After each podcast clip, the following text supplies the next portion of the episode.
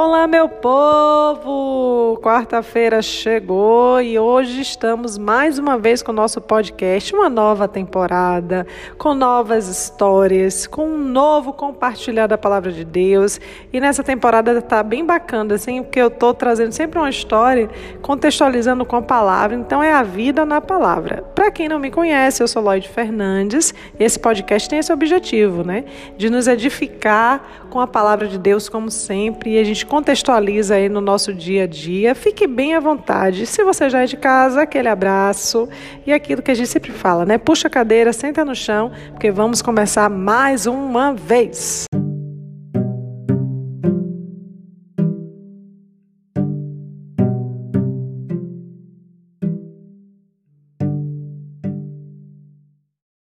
Então vamos com mais um podcast, meu povo. Vamos porque estamos em boa hora, estamos vivos, estamos bem. E como vocês podem perceber, nessa nova temporada eu estou fazendo como? Eu conto uma história que em especial aconteceu ali na minha infância ou até atual e contextualizo com a palavra de Deus que é para facilitar o nosso entendimento das coisas, né? E aí eu estava aqui caçando algo e lembrei, quando eu tinha em torno dos meus 5 ou 6 anos, eu era primeiro ano, né? A vaca ainda era gorda. Eu estudava numa escola particular aqui de Salvador e meu pai me deixava no, na escola, eu e o meu irmão ia trabalhar é, dali. Minha mãe ficava dando conta das coisas da pizzaria que eles tinham na época e nós tínhamos uma governanta, posso chamar assim porque era bem isso. Mas para mim, o meu carinho todo especial, eu quero até registrar aqui, Lídia, eu te amo, você fez diferença na minha infância. A Lídia, gente, cuidava de mim e cuidava do meu irmão assim como uma mãe, né? Eu falo governanta porque ela dava conta de tudo. E é, às vezes ela me trazia, né, andando, porque não era tão longe, era um longe perto, sabe como é, né? E às vezes ela me trazia de ônibus. E nesse dia ela foi me buscar e me trouxe de ônibus. Mas eu não sei te explicar por que cargas d'água. Eu resolvi ficar aflita dentro daquele ônibus. Eu lembro que o ônibus estava cheio, mas me veio uma coisa na cabeça e eu comecei a gritar dentro do ônibus que eu queria morrer. Eu quero morrer, eu quero morrer. E Lídia dizia para mim, menina, fique quieta, pare com isso. Não fique falando essas coisas. E eu gritava no ônibus, eu quero morrer, eu quero morrer. E vocês sabem, né? A cena estava armada, as crianças, né? Quando fazem esse tipo de show, todo mundo para e preste atenção. Então tava o ônibus inteiro preste atenção em mim. E foi do da escola até cheguei em casa dizendo que eu queria morrer, que eu queria morrer. Eu lembro que eu ainda vim do ponto de ônibus até em casa gritando isso. Só que quando eu fui chegando perto de casa, eu fui diminuindo o volume, né? E nesse dia, meu pai estava em casa, não me lembro por que circunstância. E ela buzinou e falou, Marivaldo, né, para meu pai, olha só essa menina. Na buzina mesmo ela já largou o doce. Meu pai apareceu na janela e ela falou. Aí ele, peraí, desceu, abriu a porta e Lídia foi, fez a denúncia, né? Essa daqui, Marivaldo, veio o caminho todo dizendo que quer morrer. E eu passando maior vergonha no ônibus e ela dizendo que queria morrer.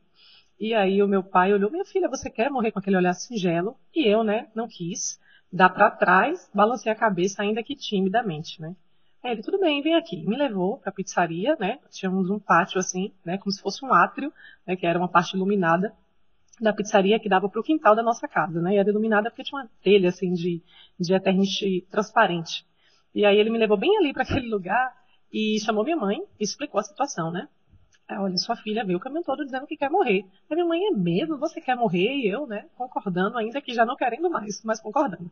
Ele disse, então, já que você quer morrer, eu vou aqui na pizzaria, vou pegar uma faca. Ele pegou uma faca enorme e disse assim para mim, ó, eu vou orar agora e vou pedir a Deus permissão para te matar. agora pensa. Eu tô aqui lembrando da cena, gente, foi demais. E aí ele disse assim, ó, vamos orar aqui agora. Aí ele pegou a faca, levantou, né?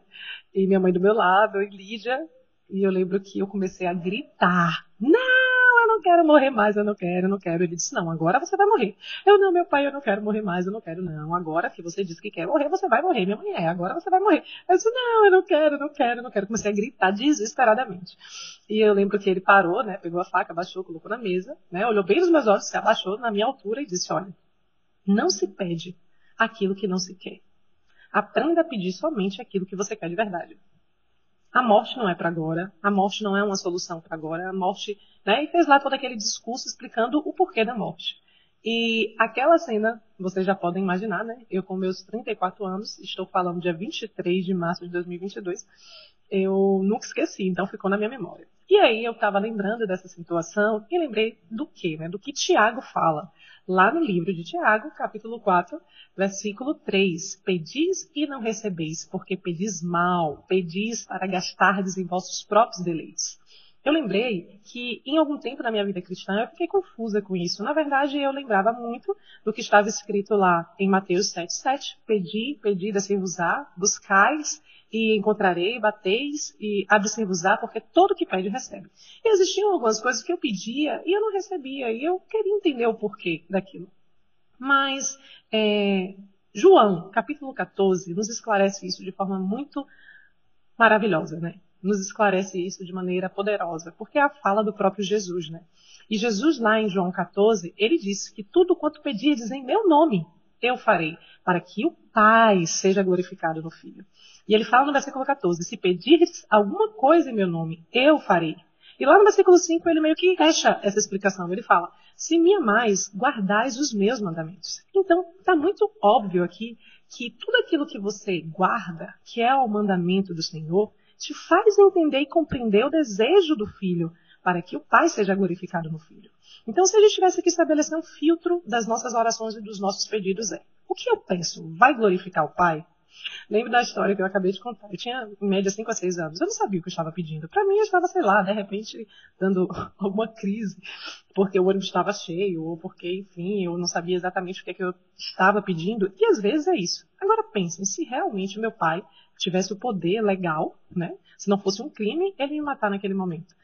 E por eu estar pedindo, ele fizesse isso. Imaginem só que coisa mais catastrófica, né? Não faria sentido nenhum. Eu era uma criança. E às vezes nós nos comportamos como crianças espirituais. A gente fala e pede coisas que não nos competem. Estamos lá em Tiago, né? Capítulo 4, versículo 3, como eu acabei de falar. A gente está pedindo uma coisa e é só para o nosso próprio deleite, está embasado em toda e completa vaidade. O pai não vai ser glorificado em nada, muito menos o filho.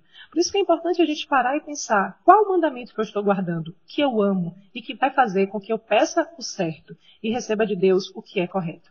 E se você for parar para pensar, lá em Lucas 12, existe algo também que é bem libertador. Quando Jesus começa a falar para os seus discípulos que eles poderão ser levados né, para os magistrados e é, serem é, interrogados nas sinagogas. E Jesus fala: Olha, vocês não precisam se preocupar com o que vocês vão dizer.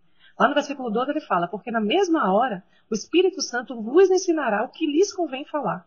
Isso porque o Espírito Santo é quem conhece o coração de Deus, é quem conhece o coração do Filho. Então ele é a melhor pessoa para interceder por nós. E a Bíblia diz que ele intercede por nós com gemidos inexprimíveis. Ou seja, ele é a melhor pessoa para interceder por nós. Ele é a melhor pessoa para colocar a palavra na nossa boca.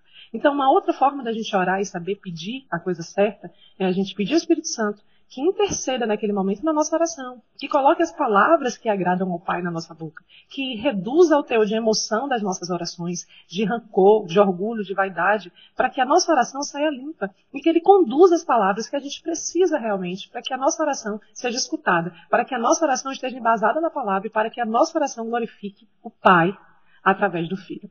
Que a gente possa receber esse devocional de maneira libertadora. E eu creio que isso possa fazer diferença na sua vida, assim como faz na minha.